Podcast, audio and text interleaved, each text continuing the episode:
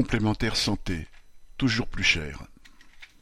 Les représentants des complémentaires santé et le ministre de la Santé, Aurélien Rousseau, se livrent à un bras de fer médiatisé en prévision de l'explosion des tarifs des mutuelles en 2024. En 2023, les complémentaires santé avaient déjà augmenté de 5%. Pour 2024, elles annoncent des hausses quasiment deux fois plus importantes des cotisations des contrats d'assurance santé concernant 18,7 millions de personnes.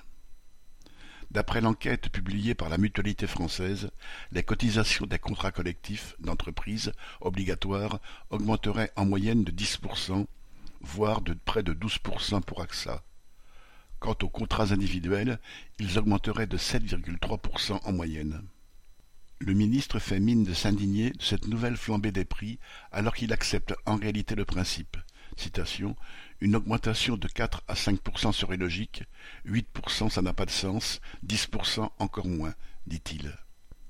Les représentants des sociétés d'assurance, mutuelles et autres instituts de prévoyance, réunis le 15 décembre, lui ont répondu en mettant en avant, à juste titre, le désengagement de l'État dans la prise en charge des soins, comme l'augmentation de la part des complémentaires santé dans les soins dentaires, ou la hausse de 25 à 26,50 euros du prix d'une consultation chez le généraliste depuis le 1er novembre.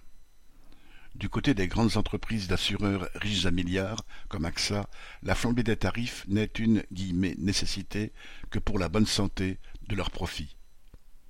Le gouvernement joue aux défenseurs de la population en demandant un petit effort aux mutuelles, mais il est le premier responsable de la dégradation de l'accès aux soins. Marlène Stanis